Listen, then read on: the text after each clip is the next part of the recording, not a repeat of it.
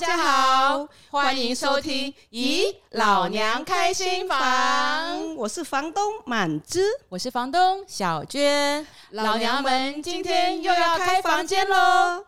哎，小娟，今天呢，我们的房间要聊什么老少咸宜的话题呢？哦，今天呢，绝对是老少咸宜，因为我们要带大家认识一个老娘们非常非常佩服的家庭。他们不只是新住民姐妹很投入相关的事情，嗯、姐妹的台湾老公还有他们的孩子呢，都非常的投入移民啊、移工的种种的事情。嗯、让我们一起来了解他们的故事哦！哇，很精彩。房客故事。La vie em đang được trân trọng, không biết đi trên đường hay đi vô buổi sâu. đời người là những chuyến đi.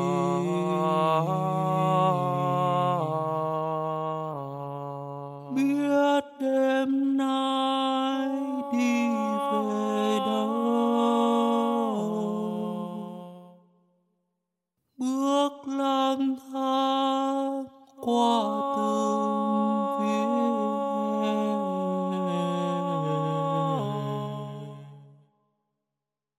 刚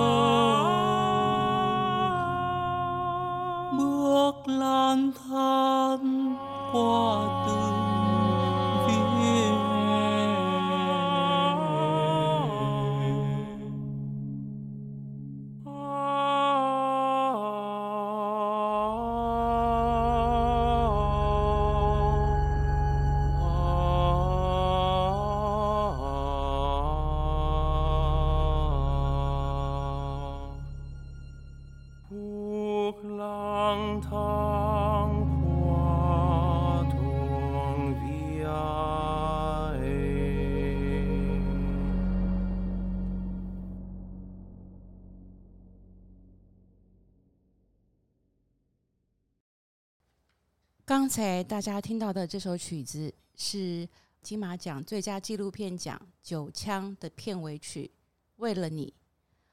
呃，这首歌入围了金马奖的最佳原创电影歌曲。呃，老娘们在之前呃有受邀去看这个《九枪》的这个纪录片。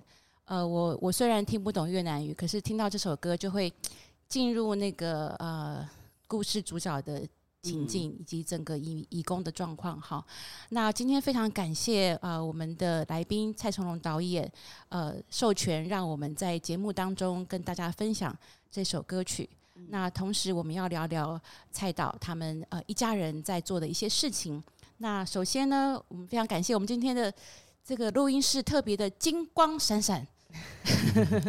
因为我们的金马奖的这个纪录片的得奖的导演来到我们的现场，跟大家来聊一聊。那我们先请蔡导跟大家做个简单的自我介绍。嗯嗯，呃，大家好，还有两位主持人好。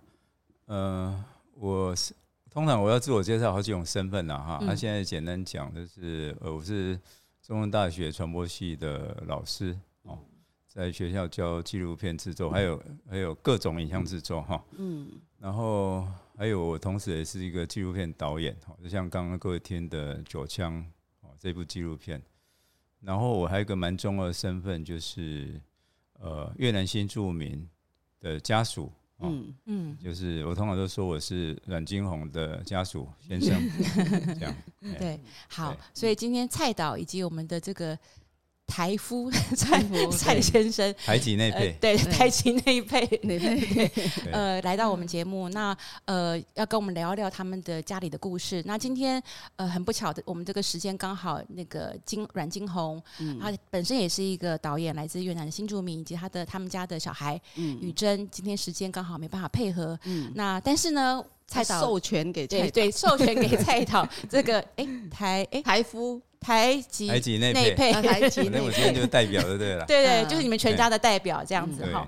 呃，我想我们就是请蔡导来聊一聊，呃，为什么当时拍这个九枪这个纪纪录片？嗯。嗯，其实刚我们在听那个片尾曲，对不对？就像刚那个小娟讲的，就是会听的时候进入他的那个嗯。移工的。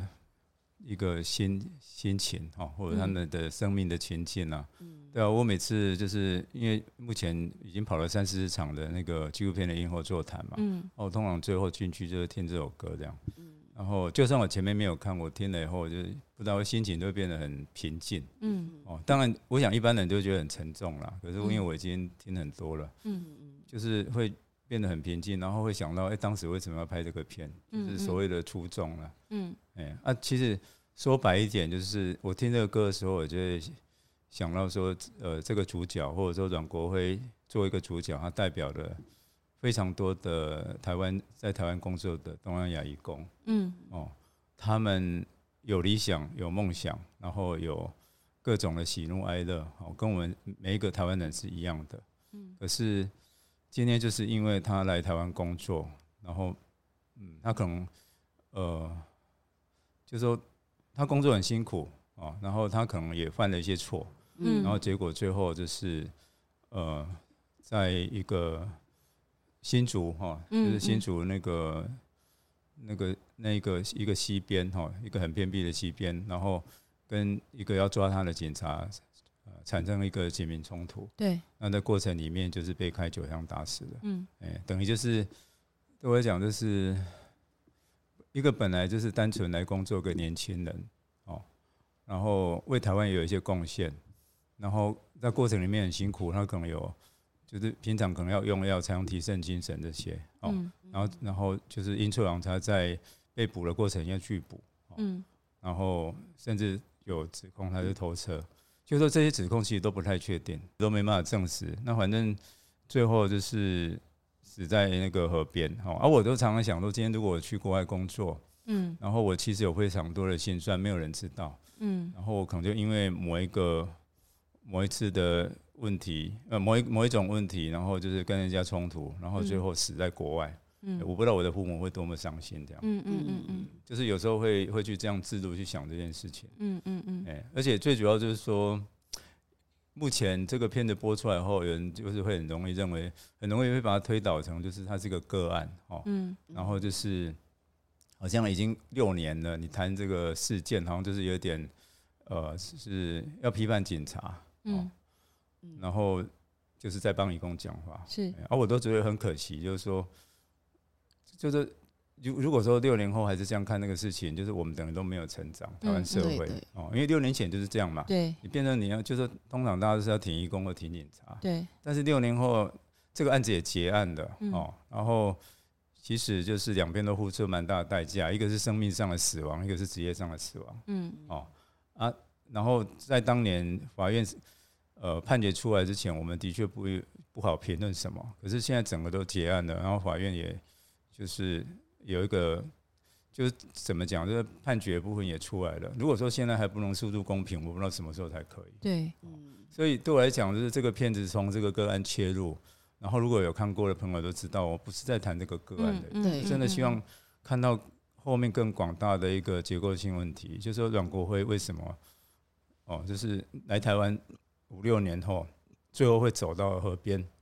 跟警察冲突，然后死在那边。嗯嗯。哦，然后还有就是，好，他被一个菜鸟警察开枪，其实也不能算是故意的。哦，他自己也承认很紧张，然后也付出那个法律的代价了。哈，业务过失致死罪。那但是大家如果看过片子，也知道里面那一段密录器，应该都会知道说，其实开枪是一个死亡的原因。但后面的救护、救援的过程，对，它是一个更大的问题。是，然后那个就是显然就是一个系统性的问题。对，他们没有 SOP 哦，对，然后也没有一个，就是就是还有包括就是说，现场十几个人好像有一种很无名的恐惧，嗯，哦，或者是，就是说我我到目前我都还不知道怎么去去去讲那种心理，说歧视嘛，又太直接，嗯，但是就是那种漠视，然后莫名的恐惧，对，然后所以大家都不敢靠过去，嗯，啊，这个其实也是他后来。急救来不及的原因，但是在六年前，这个是不被讨论的。嗯嗯，没有人知道，然后就是只在，就是就是说，就是说，等于人权团体可能就觉得是警察开枪警察的问题。嗯，然后如果说一般民众都认为说，啊，你干嘛要逃跑？你干嘛要吸毒？哦，嗯嗯，哎，啊，你有拒捕，啊，在美国，在菲律宾把你打死也都是应该的。嗯嗯，哎，就会变成说非常的肤浅的简化了，在了解在看那个事件，可是。今天如果去我自己去知道什么事情来龙去脉，然后我把它做到片里面，我想大家看过人就知道说，其实事情没有那么简单。就是基本上我希望就是能够看完之后，真的可以好好想想看，三十年来我们的移民工政策，哈我是包括特别把移民放进来，改了什么东西？哎，这个是相关的。对，我们如果对新移民。本身就是有很多的问题存在，不是真正的一个平等对待。嗯，对移工这些没有公民权的更不用讲了。对，所以这个是一个整体的问题。对，然后我们到底要到什么时候，我们才要真正面对这件事？我们现在有那么多五六十万的新移民，百万的二代，然后七十几万的移工。哦，如果之前人还少就算了，现在二零二三年的这么多人，然后又要选新总统了。嗯，我们。到底什么时候才面对？对我来讲，这个九枪是一个提问的。嗯嗯，哦，就是有时候都有点半开玩笑说，当年这个警察不小心对警对一共开了九枪。嗯，我现在是用这个纪录片故意对台湾社会开一枪，嗯，看大家会有什么反应。反应对对，所以被批评、被不理解，我也是可以。嗯，反正我自己大概心里有数。嗯，因为我知道这个东西，就是因为我要对人家开枪嘛。嗯，我就要负担那个后坐力跟代价。嗯嗯嗯。但是我觉得我。台湾社会好像在这个方面很麻痹。嗯，我如果不开枪，好像没有人会理我们。对，就像我们姐妹会啊，就是一直来就是很大声跟人家呛，然后就被人家讲说，你们干嘛那么凶？你们好好讲，然后呃，你们就是这样子，所以人家很怕你们。可是问题是我们好好好好讲，没有人听啊。对，重点是这样，好好讲，没有人理我们这样子。对啊，对。刚才蔡导在在描述那个纪录片的内容，我想我们今天我们没有时间。谈那个片子本身太多，嗯、但是大家对直接去看。但是我只想要讲一件事，就是、嗯、当时我们老娘一团人去看嘛，嗯、呃，洪满志就在我旁边，我的我的那个嗯、呃，我的老板。嗯、然后你知道大家看的好紧张，因为他在播就是你的密录器。然后其实我们大概知道会发生什么事情，然后就想说为什么没有人要救他？为什么没有人就眼眼睁睁的看着这个人就是这样莫名其妙的死了？然后旁边的就刚刚蔡导说。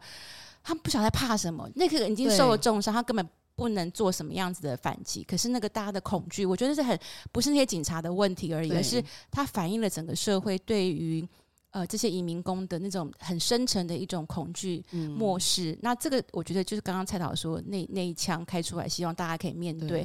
我我想这个是我们很希望可以透过这个片子可以让大家反思的一件事情。但是我觉得我们今天我们这一集，我们特别想要。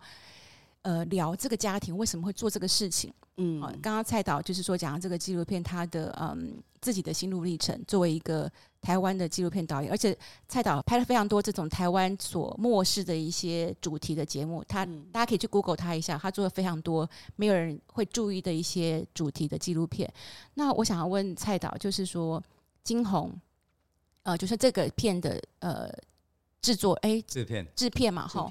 那呃，就是说，金金红作为一个来自越南的移民姐妹，嗯，她是用怎样的心情或者想法去做这个纪录片？呃，我我为什么会这样问的原因，我其实一直嗯有有一个感触，就是特别在早年的时候，有很多移民姐妹因为自己被歧视，嗯呃，然后我们本来以为假设同样同个国家来的移工，我们会移民。就是你是会移民进来的，会对同样国家来的移工会更能够同理。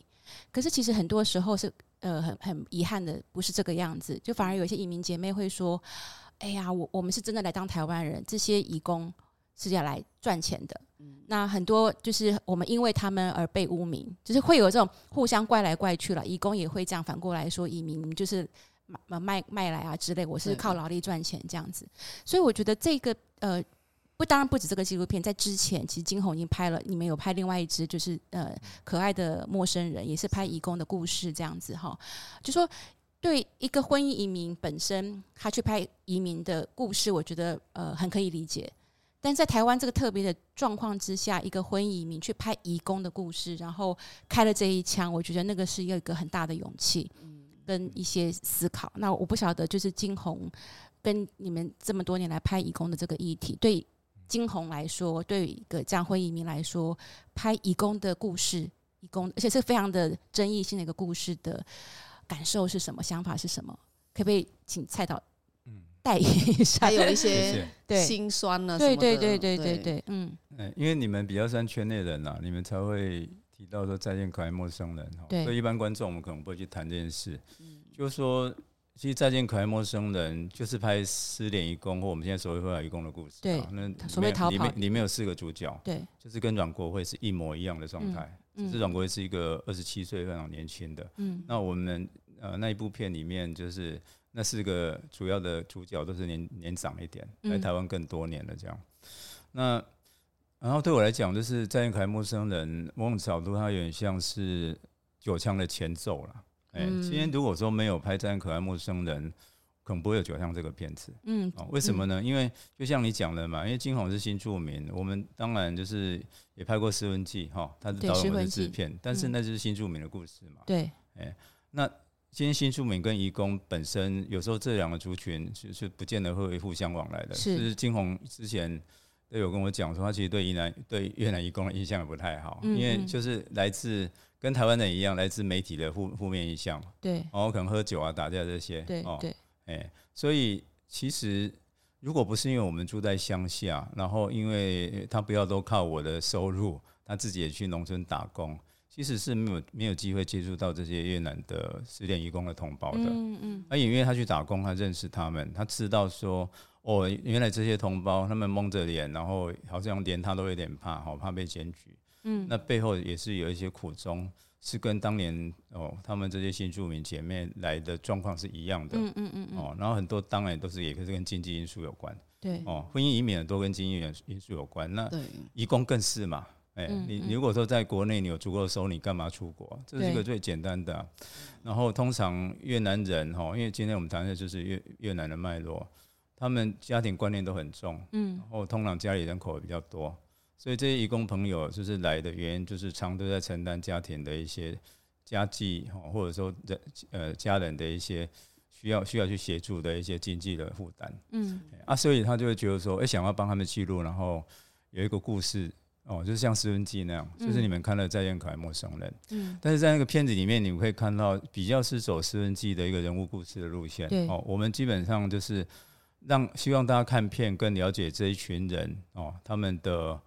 面貌，他们真实的面貌，然后他们的来台湾的原因，跟他们目前工作跟生活的一些处境，嗯、因为因为一般台湾人根本接触不到，那是因为我跟金鸿我们这两个跨国的，嗯，哦跨国伙伴才有可能互相搭配，哈、嗯，因为等于他去建立一个信任关系嘛，然后就是他有语言跟文化的一个优势，对，然后我才能够也跟进，或者说一起协力去记录他们，嗯嗯，哎、欸，啊，如果说没有这部片的话。就是我们可能对失联移工的状态也不会到很了解。嗯，那这个片子出来后，还是会有被询问说，哎，他们一直在骂中介，那到底中介怎么回事？然后到底制度是怎么回事？为什么？哎，就是会有很多制度跟法定的问题，观众会问嘛。对。那这个片子因为我们走的是这个人物故事，我们没办法谈那么多啊。嗯嗯嗯。哎啊，当然那时候想说，反正就是。映后座谈，在原程讨论就好了。嗯，可是我那时候在想说，如果有机会的话，我当然想要谈结构性问题啊。因为以我自己在公共电视，我自己做纪录片的训练，我以前是专题记者，我当然有能力做这些啊。嗯嗯嗯。可是有时候觉得说，你先让台湾观众或者台湾公民先把移工当做人，嗯哦，然后再去谈其他。如果你根本没有把他当人，你去谈说要去同理他，或者是去了解他，也是没有用。嗯。所以那个专业可爱陌生人有一点希望，就是。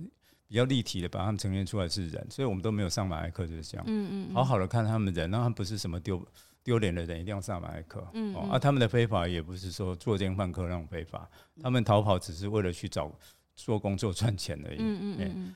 然后九枪的话，就等于是说，如果没有在可爱陌生的基础的话，我们可能没办法，就等于就是说，失联一共已经变成一个浅文本。嗯，哦，就是有一定程度，就是说，当然不是说大家两部片都看，可是对我来讲，就是九枪阮国辉的部分，可能我就是点到为止哈，因为他他离开他原来工作的原因是跟大部分的失联移工是一样的，后来媒体也报道很多了，所以可能更聚焦在说就是。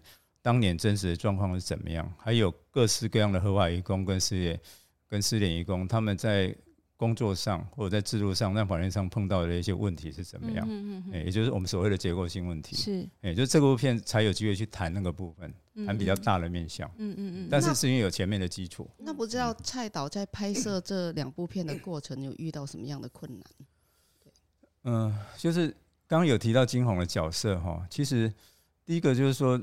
在在可爱陌生人，他的角色非常重要，他就是一个桥梁。如果没有他，我连、嗯、就是我作为台湾人，我根本不知道到底。就以你的功力，你也没办法进入那个，因为你听不懂然后不能用母语去跟这些失联的移工接触，因为他们会躲嘛。是，而且而且还有就是，他不见得会跟你讲真心话、啊。对，因为现在可能有看媒体，有时候会访问一些失联移工，然后把他们上马赛克。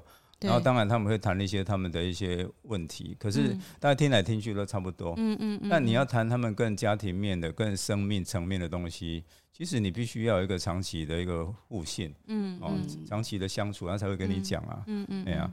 然后到九枪的时候，当然阮国辉已经过世了。哦，就是比较没有这个问题。那时候也因为这样，所以金红在九枪里面是退的比较背后的、后面的。嗯。哦，就是在在英可爱陌生人，他是在前面，然后在。阮国威这这个九香的片子，它比较后面一点，嗯，然后因为里面就是有一些调查性的东西，哦，那个是比较硬的，比较就是制度的东西，他自己也知道，可能那个他也帮不上忙，可是就是说，对我来讲，里面里面有一些我找到了一些素材，哦，我会从他那边的反应去知道说，哎，我的我的判断有没有问题？哦，譬如说那个，譬如说那个 body Can 哈，就是所谓的那个密录器，你们看的在。整体来讲，有半个小时那个哈，开枪之后一直到，哎，那个阮国辉被抬走。嗯，其实我当时拿回月在家在那边看的时候，我刚拿到我在看的时候，我有我有叫他来看一下。然后当他看到那个第一台救护车走的时候，阮国辉抬在躺在地上的时候，嗯，哎，他第一个反应就是说，他们怎么不把他载走？对，我也这样讲哎。对对啊，当时大家反应怎么会这个样子？会是先载那个鼻子受伤的那个？对对对。那当然就是有的台湾人可能是一样反应，可是因为他是他等于他们。金红等于是同胞嘛，所以我就会更确定说，这个他看他的同胞这样的遭遇，其实那个心情是很沉重的。然后，然后我也知道，让他再看下去，可能是 是有点残忍的。对，哎，然后反正我大概知道他对这个事情，一方面就是很难，就是很疑惑，然后难过，然后包括后来我们一些义工朋友看到，哈，就是基本上其实是是愤怒的。嗯，哦，啊，也因为这样，所以。我会知道说这个这样的东西要要更小心处理。对。然后然后如果说在可爱陌生人可以比较主观的去，我们可以更比较主观的，就是去让他们谈故事就好哈。那我会觉得九香也许，因为他就是有他的敏感度跟让人家很容易生气的部分，我反而觉得应该要持平一点。嗯嗯。然后然后持平一点，就是今天我作为一个台湾人，哦，就是我觉得我的我的角度这边类似一个比较中间的哈，毕竟。他不是我同胞，但是我我的一个基本观念就是，我们要把人当人，不管他是哪一国人。嗯，哎，啊，今天如果是九枪，不，今天如果是那个金红，他摄入更多的话，其实我觉得会有一些比较情绪的东西，应该是很难控制。而且坦白讲，我也觉得太残忍，哦，就有点类似自己在处理自己家人的一个死亡的过程的记录片。哦，哎，所以这个部分。我都就是在酒香的参与的部分，我都是有一个空间的，就是说我反正我做我做我做，我会让他知道我在做什么。嗯，但是有，然后他也会有时候会问我状况怎么样，然后就是有点变成我的 back up 这样子。嗯嗯，就我会感觉到他很坚定的就是支持我把它做下去。哦，虽然他觉得这个东西是，哎，就是不讨好的，甚至会被骂的。嗯嗯，但是他对我来讲，就是他就是一个很重要的背后助力。然后有一些越南元素的部分，就是他会出手帮忙这样。嗯，比如说今天你们看到的那个，就是片那个那个木，就是越南的那个旁白，就是有点类似阮国辉的分身那个旁白，那是是我们越在家的义工阿尊录的。嗯，然后阿尊刚好也是个年纪跟阮国辉一样的人，然后嗯，他的他的那个在台湾这几年也是，诶，也是有被雇主哈。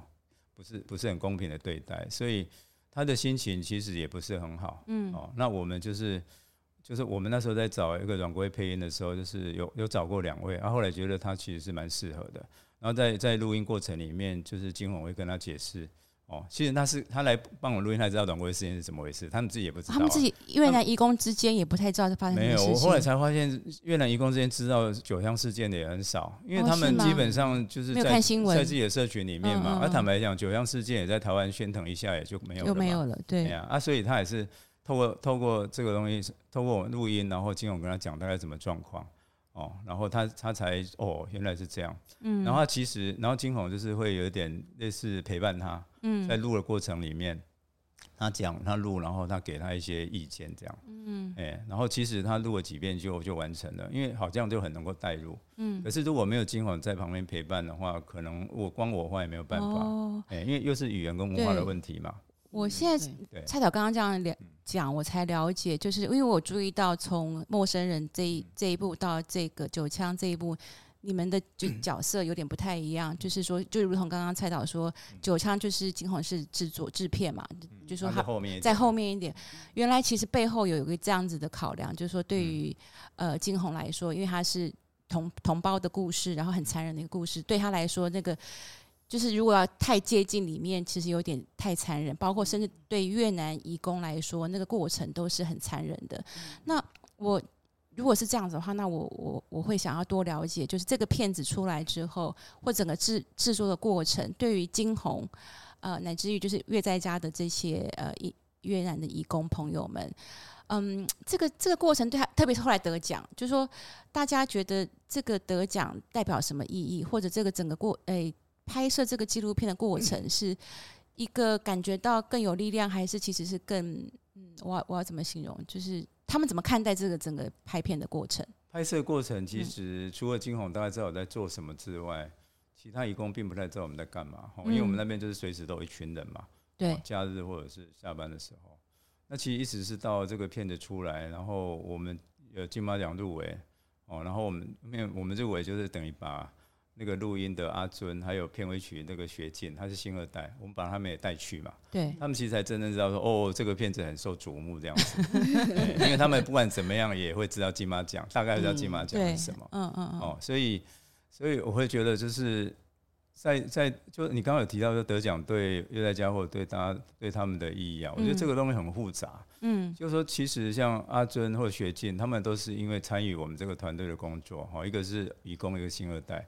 他们才真正知道说软国辉这个事情是怎么回事。嗯哼。那他们知道以后，我看就是有跟他们聊哈，大概他们其实就是都觉得很不公平，嗯，很不合理这样子。嗯嗯嗯。但是就说，就像我们知道，他们没有没有话语权嘛。嗯嗯嗯。那所以这个骗子，所以这个这个事件上让他们很就是基本上就是一个不平的一个心态。可是得奖这件事情，好像又会让他们觉得说，哦，台湾社会是。重视这件事的，嗯，所以又是某种光荣感的东西，嗯嗯，嗯，所以我觉得那个是一种很 很矛盾的一种情绪，嗯，所以你可以看到金马奖，我们其实入围或者他得奖的时候，我们在拍照，其实大家也都还蛮开心的，对，哎，啊，有时候我当然心情会有点复杂，就是说，哦，我们是因为阮国际事件，我们得一个纪录片的最佳，嗯嗯嗯，我自己都有讲过，我对我来讲，我很希望是别部纪录片得金马奖，不是这一部，嗯嗯嗯，哦，啊，可是，在那个时刻得奖的时候，大家还是会觉得是。开心的，但是就是说那个时候可能重点是在于说这个事件被台湾社会注意到了，而不是说阮国辉付出生命代价这件事，或者说他付出生命代价好像是有某种价值。对，我们是有点在为这件事情高兴。对，尤其是他们。所以其实从呃刚才蔡导的描述，呃大家可能有听到，就是说，哎，所以这个纪录片。成功，其实之前还有很多其他的事情，包括刚刚提到好几次月在家，呃，以及呃，就是你们在做的其他的事情。那呃，我想要请问一下蔡导，就是可不可以跟大家讲一下，就是你们这你们这一家人，就是金红你还有宇珍，呃，这家人除了纪录片之外，你们做了哪些其他的关关注移民工权益啊，或者他们的生活的一些事情，让大家更了解这一家人到底是怎样促成了这个呃得奖这件事情。因为我我个人等于从公共电视两千年左右拍纪录片到现在已经超过二十年了嘛，哈，这纪录片有点像是我的一个部分啊，就是生命的一部分，就是除了教学工作以外，就是拍片也是一个日常哦。然后，但是我我离开公共电视以后，拍片这件事对我来讲就是比较是看缘分哦。我有感觉，然后我有拿到资源才做，所以这十几年来基本上都是比较偏移民工的题材，就是这样。嗯哼。哦，那但是我自己知道纪录片是一个观念的传播，那是一个比较长期的东西，所以我也不会很天真，就是说哦，我们认为重要的社会议题或移民工议题。就只要拍纪录片就能解决，对，因为你要叫大家拍纪录，嗯，叫大家来看纪录片也没那么容易，对不对？是，是一个还有机会，嗯，还还要有刚好的机会，对啊，然后，嗯，对啊，像我现在鼓励大家来看九枪，但是有的人就是他就是时间上就是没办法，对，哎，那但是反正话说回来，就是说纪录片本来就是只是一个，嗯，如果是以社会议题来讲，它可能是一个推动。嗯，让大家更理解的助力之一，但是没办法只靠那个。嗯，所以越在家对我来讲，就是说，除了拍片之外，越在家有一个很重要的部分，就是说，我们在拍片过程里面，我们知道了一些事情哦，就是我们可能可以透过这个平台哦，我们来平常都可以做了，我们不用说等大家来看纪录片，哦，观念改变才能做。也就是说，有时候我们只要提供一臂之力，我们就可以协助很多移民移工的问题。嗯嗯嗯，所以。乐在家大概呃成立那个听你说资讯平台哦，已经大概呃三四年以上了，我、嗯、叫 Listen 了，然后基本上就是提供法律，然后心理，然后用药方面的一个咨询服务，然后我们就是嘉义那边有这几种专业人士的团队在协助我们，嗯嗯，只要移民工有这方面的问题，包括新二代，甚至就是。呃，那个新移民家属的老公家属，嗯，哎，或者家人也都可以用，不是只限于新住民移工，他们家人也可以，嗯，只要跟新住民移工牵上线的都可以。也不是越南的也可以吗？可以，可以。OK，哎，我们就是有被那个，比如说被越南姐妹，嗯，哎，就是譬如说他们就是离婚嘛，哦啊，但是受害者其实是台湾老公，因为不不一定都是。对婚姻这种都很难讲嘛，强势有时候对对，不一定都是女方对嘛。是，然后台湾老公受到心理创伤啊，也也可以协助台湾 老公。所以你们要你们要远距可以吗？我们嘉义有点远，可以。法律法律的部分一定可以远距，但是心理的部分就是目前还在努力。OK，因为我们现在跟一个多元。多元智商的一个心理师的协会合作，嗯、我我们我们有在讨论看能不能是一个远距的，是。因为至少因为咨询不是智商嘛，对，所以咨询的话应该是线上还可以，智商的话就是当然要面对面比较好，比较好，对、欸，但是至少有一个起头或引介资源，是，哎、欸，那、啊、这个就是我们除了拍片以外，又在在做的呃其中之一，它就是某种社会服务，嗯嗯嗯，然后还有就是有时候有一些法律问题，我们可能也会。透过这一个平台，然后可能他要去找法服啊，我可能我跟我和金融，或者说我们这边的呃团队的人带他去申请法服的服务。嗯嗯嗯。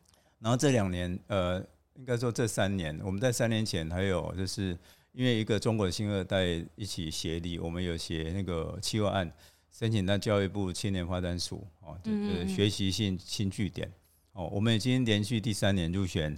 呃，那个学习性新据点，嗯嗯，哦，就是在嘉义是唯一的一个 NGO，嗯，哎，入选的。然后这个学习性新据点意意就是说，我们那边是一个移民工的假日之家嘛，移民工他们聚集，可是他们的就是说。不管他们不管怎样，他们的时间跟资源是有限的。对，很多事情还是要台湾公民，尤其是年轻人一起来做帮忙。哎，而我虽然在中央大学教书，我总不能没事就叫什么系的，我叫我学生来帮忙嘛。因为你就是要有兴趣嘛。嗯嗯。所以学习性新据点就变成是一个机会，就是说目前每年都会办一次的工作坊，还有招募实习生。嗯然后教育部有那个实习金可以提供。嗯嗯。然后这两年我们其实已经累积了至少十几个实习生哈。就是他们来实习过，然后他是跨科系的，有社服的，有成教的，也有传播的。他们就是等于在呃工作上会学习一些移民工的议题，然后也可能就是文字创作或者影像创作。那实习生可能可以参与的服务就更多，像我刚刚讲的，嗯，哎，那在这过程里面，他们跟乐在家的新住民姐妹或者移工，他会建立某种信任关系，嗯，就不是那种一次性的，哦，办活动才来认识一下就没了，哎啊，因为这个东西就是。因为因为进据点都是一个比较长期性的，尤其是如果你在那边实习的话，它可能是一整个暑假或者是整个学期的。那所以他们建立的关系是比较自然的。那像最近你们有看到那个六皇妈有没有？金红带队去参加六皇妈，有有有，去那个它里面就是有新住民姐妹，也有义工，也有台湾学生，也有新二代。去那个叫什么多元融合，云林六黄，对对对，云林的六黄嘛，类类似像绕境那样子的概念。对对对，啊，那个其实是很台湾传统的一种庙会嘛。然后，但是姐妹她们大大部分都是可能信相信，就是信佛教，所以宗教上是接近的。嗯嗯。对啊，刚好斗南也有一批姐妹，她们就是跟那边的关系很好，跟庙方关系很好。嗯。然后金红就是也认识他们，所以就是也去参加，就带约在家人一起去。嗯。然后就。那个队伍就很特别，就是大家都带着那个越南斗笠，然后其实你们没有看到绿影的，他们他们那个那个货车上放的是越南舞曲，然后然后金红可能他们会在那跳舞曲，然后然后就是带动大家的精神，嗯，新的文化带入，对，真的是多元融合。因为庙会你们可能会看到花车女郎嘛，可能唱一些台湾歌嘛，那现在就是在。用用嘛里面现在可以可以听到越南越南舞曲 也不错哈，这个是蛮妙的。我觉得刚刚讲那个据点，我觉得他们越在家最特殊的一个是有一个台夫的角色，就说现在很多呃各地有些类似的据点，他就是让移民啊会然后或者有些二代的一些服务咨询等等。可是刚刚蔡导讲到一个我觉得很棒，就是说，哎，那个婚姻其实很复杂的嘛，也不一定不是有时候是台湾的先生也感觉到很委屈，或者是说他有一些。话想要说，还有台夫的那个心理建设上的、那个，我觉得蔡导有一个非常重要的角色是去，我我们一直姐妹会一直有一个组织台夫，对，我们一直觉得说我们要组织台夫，其实台夫也是呃需要一一台夫很难组织，对，所以我就想问问蔡蔡导，你这个 你这个台夫的角色有有没有可能就是让台夫之间，不知道你跟台夫其他台夫接触的经验是怎么样？对。你知道，你知道大概越在家刚成立前后有，我们那时候有一个异国大家庭嘛，嗯，哦，我们那时候大概有至少十组，就是新住民姐妹的家庭，嗯，然后其实不止越南，要有印尼，还有柬埔寨，嗯。欸、那个是在越在家成立之前，我们这一群人常常在聚会，哦，然后包括去垦丁露营啊、烤肉啊，嗯、然后还有就是那时候有申请到信义房屋的计划，还有办了一些活动。那活动之一就是除了新住民自己的活动之外，又包括帮台夫想到，嗯，比如说有一次的活动就是新住民姐妹去公园学跳舞，然后台夫就是在我家客厅泡茶，然后我们找我们找一个就是很资深的心理师来跟台夫聊一聊，哦，看有什么样的挫折，就是把这两群人分开，分开有话慢慢讲。那这个其实是当年当时金红金红的点子哦，可是就是很可惜这个东西它。并没有办法持续，一个是那还是要资源嘛，我们找人找心理师来，你还是要给人家费用嘛。对。那还有就是说台夫们，哦，台夫们有一个问题就是说你。我不知道，我觉得台，我觉得台湾男人都比较尖嘛。好想听台夫到底有哪些问题，而且有什么心酸，对不对？对。而且我们乡下那些台夫，就是基本上各行各业都有哦。然后当然你们看得出来，我我不会说那种高高在上的，嗯。但是问题是，各行各业嘛，所以有时候你要聊的东西就。就还是会有一点局限。那还有就是台夫都一定要抽烟，哈，对，就是抽烟这件事也是重要的一种社交的那个方式。但我不抽烟嘛，嗯，但我也不是说我跟他们没办法一个，就是大家建立一个朋友关系是没有问题的。可是就是说，我觉得台夫们基本上还会有一个问题，就是不像女性，哈，其实我觉得。不管新住民女性或者台湾女性啊，基本上都好像会比较有一个学习的一个动力在。对。那不管怎样，那我不知道为什么台湾男人就是好像反正休假的时候帮忙带小孩就已经很很伟大了。你要他们去多学什么，大概好像也很难。或者说，哎，啊，像我们刚刚说的那个是一个泡茶的方式，那就是相对配合他们比较软性的方式。所以让大家聊一聊，OK。可是通常就是说，如果女性姐妹在上课的时候，台夫们顶就是很多是聚集在外面抽烟，然后聊天这样。嗯嗯。他们就是在等待女性姐妹下课。下课。哎，啊，这种心态对我来讲，它是一个心态哦。是。哎，他如果是那种心态，他反正他是陪伴，他这样就已经很不错了。嗯。那他们有一个动力，想要多跟多学习或多跟别人交流的话，我认为这是最最大的问题。是。然后像这种东西，就是我跟金红怎么，我我们如果说，我们当然可以创造这样的场合，哦。然后我们也许可以设计，我们可以做，可是我都觉得说，台湾男人这部分的心心态哈，如果说没有慢慢调整的话，好像也很难，就会变成说，新住民姐妹一直有成长，那台湾男性都是有点在原地踏步，嗯嗯，然后你都要靠别人去 push 他们，嗯，我因为我自己在学校教书嘛，我都对我来讲就是学生自己有动力是最重要的，而不是我一直跟你讲这个有多好，这个多好，对，学生没有动力，你讲。你讲的再好也没有用，嗯，所以对台湖来讲，我我认为是一样。在婚姻的经营里面，我觉得台湖就是要有一定的觉醒跟动力。嗯嗯。哎、欸、啊，我觉得目前。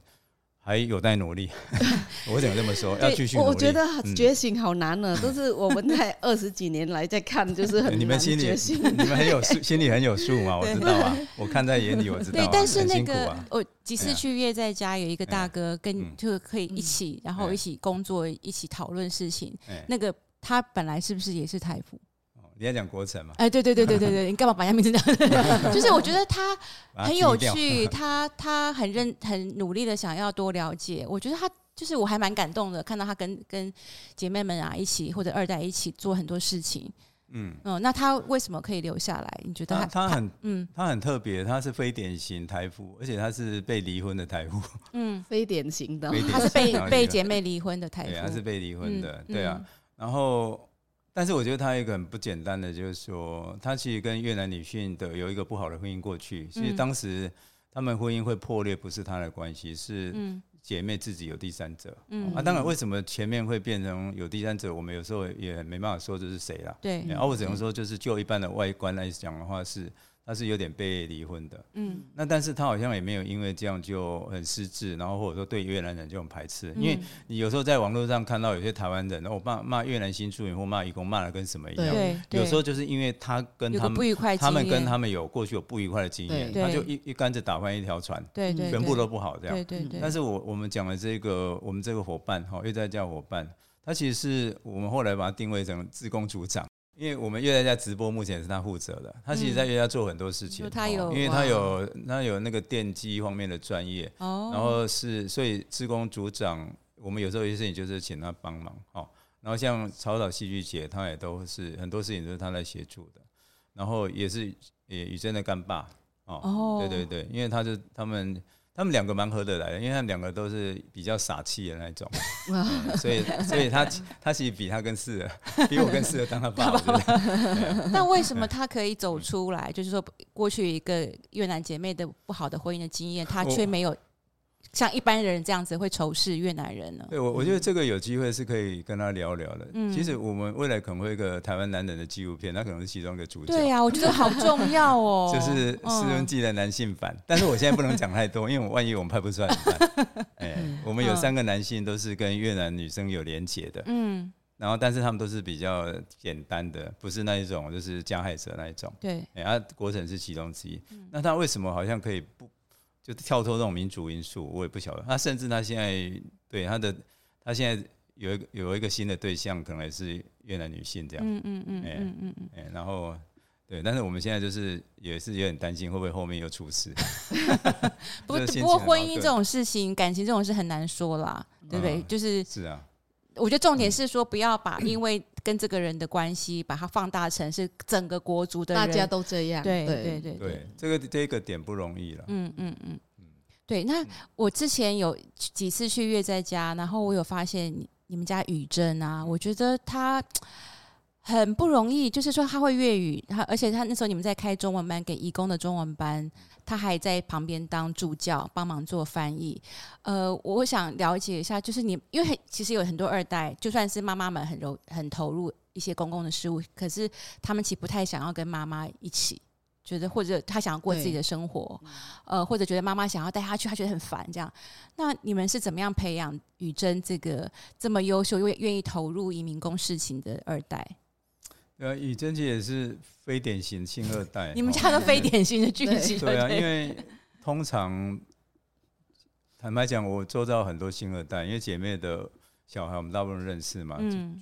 多数的新二代小孩都跟台湾人一样。嗯。哎，就是那个那个思维，就是那个思维啊，或者是他们的习惯，都都是像台湾小孩。更重要的就是说他们。也不会讲自己妈妈的母语，对，所以其实你说他新二代，他只是身体里面有一半的血是可能是母国的血而已，嗯嗯、但是在外观上其实像台湾小孩，看不太出来。哎、欸，啊啊，宇真是比较，你说他会讲粤语，就是很重要的原因，就是因为金红在从就是他还小的时候在带他的时候，就是有在注意这件事情，嗯，但也不是我们现在讲的，是为了培养新南向尖兵，哦，嗯嗯、他就是金红那时候就是会跟他讲粤文，甚至。就是唱，就是放儿歌，也是放会越南儿歌，然后关在房间放给他听，跟他互动。哦，然后其实他为什么要这样？因为那个夫家其实某种程度也不赞成，跟多数多数台湾夫家一样，你教那个干嘛？以后用不到。对，哎，可是后来金红跟我讲，他之所以这个部分他觉得不能放掉，原因是因为他觉得他在台湾就是孤家寡人，然后年纪大了以后，就算有台湾老公，老公可能会过世，最终他在台湾可能就是他一个人，因为他没有娘家嘛。对，那至少有一个自己的小孩是可以跟他用母语讲话的。嗯嗯，甚至就是说，如果他在台湾病危的话。他的小孩会讲越文，他可以跟越南的娘家联络。哦，妈妈怎么了？这样，他想的其实是蛮实际的，然后也是一个讲的蛮远的哈，伴侣的，或者说一个一个同伴的需求啊，我觉得这个很合理啊，就是就算火火他自己也是合理的，嗯，哎啊，所以因为这样，金雨生就会变成一个几乎从小就会讲越文的二代，然后他刚好回去越南的机会比较多哦，因为那时候金红会有一些问题也常回去，所以他是从小就可以跟那边小孩打成一片的，嗯嗯嗯，哎，他所以他的越文的。conversation 完全没有问题，然后也因为这样，就是我们后来在越在家的一些事活动事情，他就可以协助。可是我们其实没有真的要 push 他一定要协助我们活动，或者说帮我们在拍纪录片。我们英国做完，他常来都跟去。我们也没有说他一定要拍片，就是对我来讲，一切都是顺其自然就好了。他至少他了解，他有兴趣，然后看我们在做什么，他愿意帮忙就帮。他如果没有空就算了。像现在旅馆，他在念那个那个。他现在念旅馆管理系嘛，在台南那边实习。哦，像比如说草草戏剧节办活动，哈，他是一年才一次，他就会很想参加。他是您就是想要设法就是请假，然后来参加协助。嗯，哎，他就会觉得这样的一个一个活动或 meeting，他就是很有兴趣。那那个东西不是我们现在想的，就是哦，因为爸妈办活动的支持，不是哦，因为他就很喜欢跟那些人相处。哦，哎，那那些义工的哥哥相处。嗯嗯嗯，哎，是因为这样。啊，像今天这一个，他本来也是蛮想来，因为他本来认为说我们可以全家一起。对对啊，我们希望全家一起。他本来蛮想来，但是他就是他目前就是最后一个月的，他的主管不放心这样。嗯嗯嗯，对啊，所以他会有他自己的动力。他就是从小有这个环境，然后有接触，所以他就变成说很自然的，他有这个兴趣，还有这个对啊动力去做这些事情。然后然后就是我们现在这几这两年，就是像我们传播系。想要做移民工题目的学生有增加，因为有个中正移报嘛。嗯。啊，有时候他们要访问一些移工的题材，那其实我可能在忙，或者说基本上移工会讲，移工只会讲粤文嘛，学生只会讲中文。那我有时候就会请宇珍居间帮忙翻译，所以他就算在台南，我就最近有一两个采访也是透过线上让他线上翻译，让我们台湾的学生跟那个移工沟通沟通，他就变成一个桥梁。所以他的协助不是在九枪而已，就是说九枪部分还好哈。但是就是说，主要还是平常哦，在月在家的一些活动或者事务里面，他就会协助了。嗯嗯嗯嗯。刚才呃，蔡导其实有提到，就是说呃呃，也许有些朋朋友知道，那其实那个呃金红他们之他之前有另外一段婚姻，然后呃离开之后带着带着于珍出来，然后跟蔡导又呃相识这样子。然后我觉得蔡导呃，也许你可以多谈一下，就是说。其实宇珍跟就他们就是很就是很一家人这样，对然后然后蔡导就是宇宇珍，我觉得你就是他就是你的亲生小孩那种感觉这样子，然后他很喜欢蔡导，小时候小时候有人说他长得像我，对他真的有像，对对，我们没有血缘关系哦，对对，我我就是蔡导可不可以分享一下，就是作为呃就是说台夫，可是这个台夫又是呃要怎么？知道怎么界定呢？就是 是二婚的台夫，然后又有小孩，对，然后又有小孩，然后又又面临很多各式各样的问题。刚包括刚刚讲到说，他在以前，呃，宇珍是不被鼓励学越南语的嘛，然后当然也会有经过一些比较辛苦的时间。那蔡导怎么样去协助呃一起走过这个比较不愉快的经验，然后一起投入现在在移民移工的这些种种的事务呢？我我起先觉得不会很难，但其实的确是很难。嗯，就是那时候刚跟金红在一起的时候，他雨珍才六七岁嘛。嗯，然后然后对我来讲就是说，嗯，因为我我本来也没有打算要有小孩，然后我跟金红也没有打算要再正式结婚，我们就是后来办婚姻登记。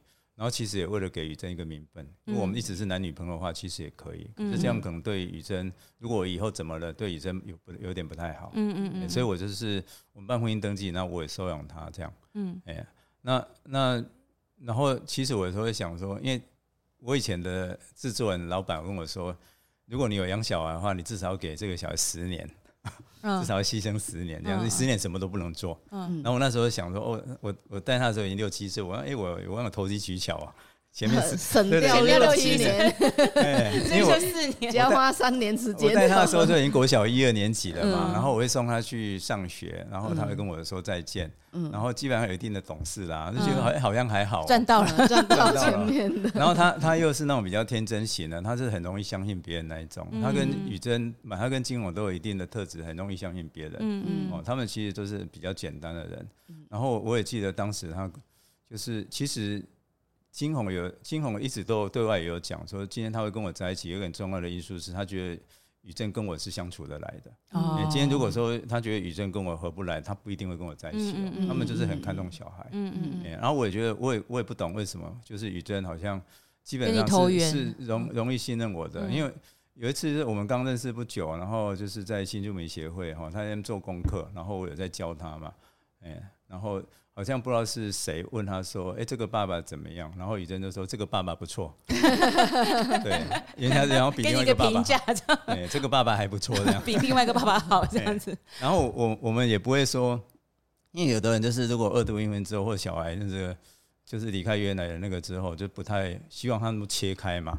但是我们这部分都很 open，我跟金红都一样，就是说他虽然。有一个有一个爸爸在那边，但如果他有负一定的责任，我们不会切断他们的连接。他们如果要联络就联络，嗯嗯、所以我都跟跟他开玩笑说：“你有个脏话爸爸跟嘉义爸爸，哦、你然后对，就是你你你如果说想要跟他联络，什么都没有问题。这样就是这部分也不要给他压力。嗯，可是我说比较辛苦是后来他到国小，然后国中、高中，因为他有他有段时间有那个 ADD 嘛，哈，就是我们术语讲说注意力缺失。过动症，嗯嗯嗯，他不是那种一直很好动，而是说他没办法好好的集中注意力，嗯嗯，所以他读书的部分会很辛苦，嗯嗯，然后那个通常要到好像二十岁后才会慢慢好，哦，哎啊，所以那段时间就是也我知道他有这个问题，但是有时候就是也没办法，心态上就是有时候一一一件事情讲一百遍都是一样，嗯嗯，哎，他都没有怎么改变，然后好像听不懂或听不进去，然后有时候就会情有情绪，对，哎，所以有一段时间就是。我们受访的时候有讲，就有一段时间我有点轻微忧郁症，在在他国国中的时候，因为带他带的很有挫折感，哦，压力很大。然后我那时候可能就是在学校的部分也是压力比较大，嗯嗯，所以我有一段时间我有我有去看那个忧郁症这样子，嗯嗯嗯，然后我觉得。我工作没有忧郁症，我就带小孩带着忧郁症 哦，不容易。哇，这个爸爸很很对呀，厉害哦。他这个我们有很多亲生爸爸都不带小孩，对。对，都觉得你很烦这样。对，因为我我的观念是对，通常都丢丢给妈妈嘛。可是金红不是一般的妈妈，你如果都丢给她，她也会她也会不高兴的。所以我们基本上都是一起，而且。坦白讲，大家也都知道说，在台湾教育方面，爸爸来带会比较好。嗯，对对，我们比较知道有哪些资源嘛。哦，对啊，然后然后有些什么东西，我们学校课友比较好帮忙啊。是。哎呀，这个其实是很现实的东西啊！你你你有这个，你你有比较多文化资源，你要丢给这个老婆，这个东老婆是。太好讲到一个重点了，很多爸爸都忘记自己的文化资源比这个太太来的多。可是通常很多新住民家庭都是丢给丢给妈妈，对，然后有事都是赖妈妈，对啊，然后爸爸都不用做事，都没事的。对啊，所以坦白讲，为什么新住民婚姻离婚率比较高，我都完全可以理解。嗯，因为如果那个压力太大了，那个爸爸心态就是传统的台湾老公的心态，丢给妈妈就好了，这样。哎，那个就就不会有太，因为尤其是这个妈妈，如果还有重视亲，就是小孩的教育的话，嗯、她就会觉得说她没有得到支持嘛。嗯嗯。然后你什么都在我身上啊，这个就算了。还有就是一些主要家庭收入，也都常常是老婆在支持。对对对对。啊，所以为什么新住民婚姻不容易维持好，我都觉得跟老公的心态有很大的关系耶。哇。然后我都不知道为什么他们导，你要多。录一集节目讲专门台对台夫的台 夫的心态，那我出去会不会被打？不会，我们保护你，老娘保护你，老娘保护。对，这我觉得非常重要。蔡导讲了很多，就是呃，台湾先生这个角色其实非常的重要，但是我们过去都忽略他，他们也忽略自己，他们自己忽略，他们不要站出来做他角色该承担的责任。然后我们想要接近我们自己出来撞墙也很难，对，所以我们很期待未来蔡导。呃，可以协助更多的这个台湾的先生，可以更了解带领，对，带领那个志工组长，哎，对，那个志工组长，哎，下次我们该找到一集来，请他好好谈这个台夫的角有了，我我还有一个以前民视电视台的同事，他也娶了越南老婆，嗯，然后他其实也是有点被离婚的，嗯，可是其实他的观念都是跟我接近的，那问题是这样的人就是比较少数，但是如果说有机会把他们集合在一起。对啊，好，我我决定了，我们应该做一集台服的专题。对啊，我我是帮忙联络，让他们。好好好好，太好，可以访问他们。对，呃，非常高兴今天蔡导跟我们分享他们一家精彩的故事。虽然可惜，本来是要全家出动的，结果两两位刚好今天时间没有办法配合。那希望我们之后呢，可以。真的可以实现我们全家一起上节目的这个梦想。那另外呢，我们还要请蔡导帮我们介绍其他的这个台夫，台夫一起来聊聊台夫的台夫的资源，还有角色，还有台夫的辛酸故事。故事，他们有些故事有点悲惨哦。好，那我们准备要卫生纸，准备两包这样。是啊。好，非常谢谢今天蔡导。那我们呃，希望下次很快就可以见面喽。好，各位拜拜。拜拜。好，跟来宾拜拜。圣诞节快乐。阳来了。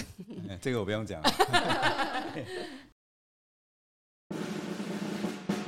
房东便利贴。台湾的法令政策以及一般社会大众对移民和移工的态度，不只会影响移民和移工本身的权益和生活，也同时影响着他们的家庭和家人。因此，老娘们希望大家不只是移民姐妹或兄弟站出来为自己发声。也呼吁他们的家人，包括他们的台湾配偶及子女，甚至公公婆婆等家人，也一起加入，一同改善台湾社会的环境，让移民工在台湾可以得到更好的生活。除了今天房客蔡从龙导演一家人都投入移民工议题之外，我们知道有些移民姐妹的先生和孩子也默默的在支持移民姐妹出来推动多元文化活动。甚至有些也参与争取移民的权益，例如十多年前，当我们在推动反财力证明运动时，有姐妹们他们的先生就参与了抗议行动。我们希望未来有更多移民的家人能一起加入老娘们推动移民工权益的行列哦。房客留言部，诶，我是蔡从龙，然后我讲一下我老婆的一个名言，叫“雨停了，太阳会出来”。哦，就是。有一些不不好的事情总会过去的。然后在新住民婚姻里面，我觉得台湾先生也很重要的角色。希望就是大家要有自信一点，然后主动一点，大家一起努力哈，维持这个婚姻跟感情这样。预约入住。今天老娘们在房间里聊了好多故事，有开心的、搞笑的，也有难过的。如果你有任何心情、想法，提问或有更多想听的主题，也欢迎你在节目下方留言，或是你有想分享的故事历程，想来老娘的房间聊心事吗？也可以直接到南洋姐妹会粉丝专业私讯告诉我们你的故事与联络方式，老娘们也欢迎大家预约入住哦。最重要的是，喜欢我们的 Podcast 节目，咦，老娘开新房，请一定要记得订阅并分享给朋友。另外，在 YouTube 平台，只要搜寻“南洋台湾姐妹会”，也可以收看我们的频道。本集由新北市政府社会局补助办理，同时邀请您支持南洋台湾姐妹会，让我们能持续直播更多新集数。陪你一起聆听更多台湾新移民、二代与移工的故事。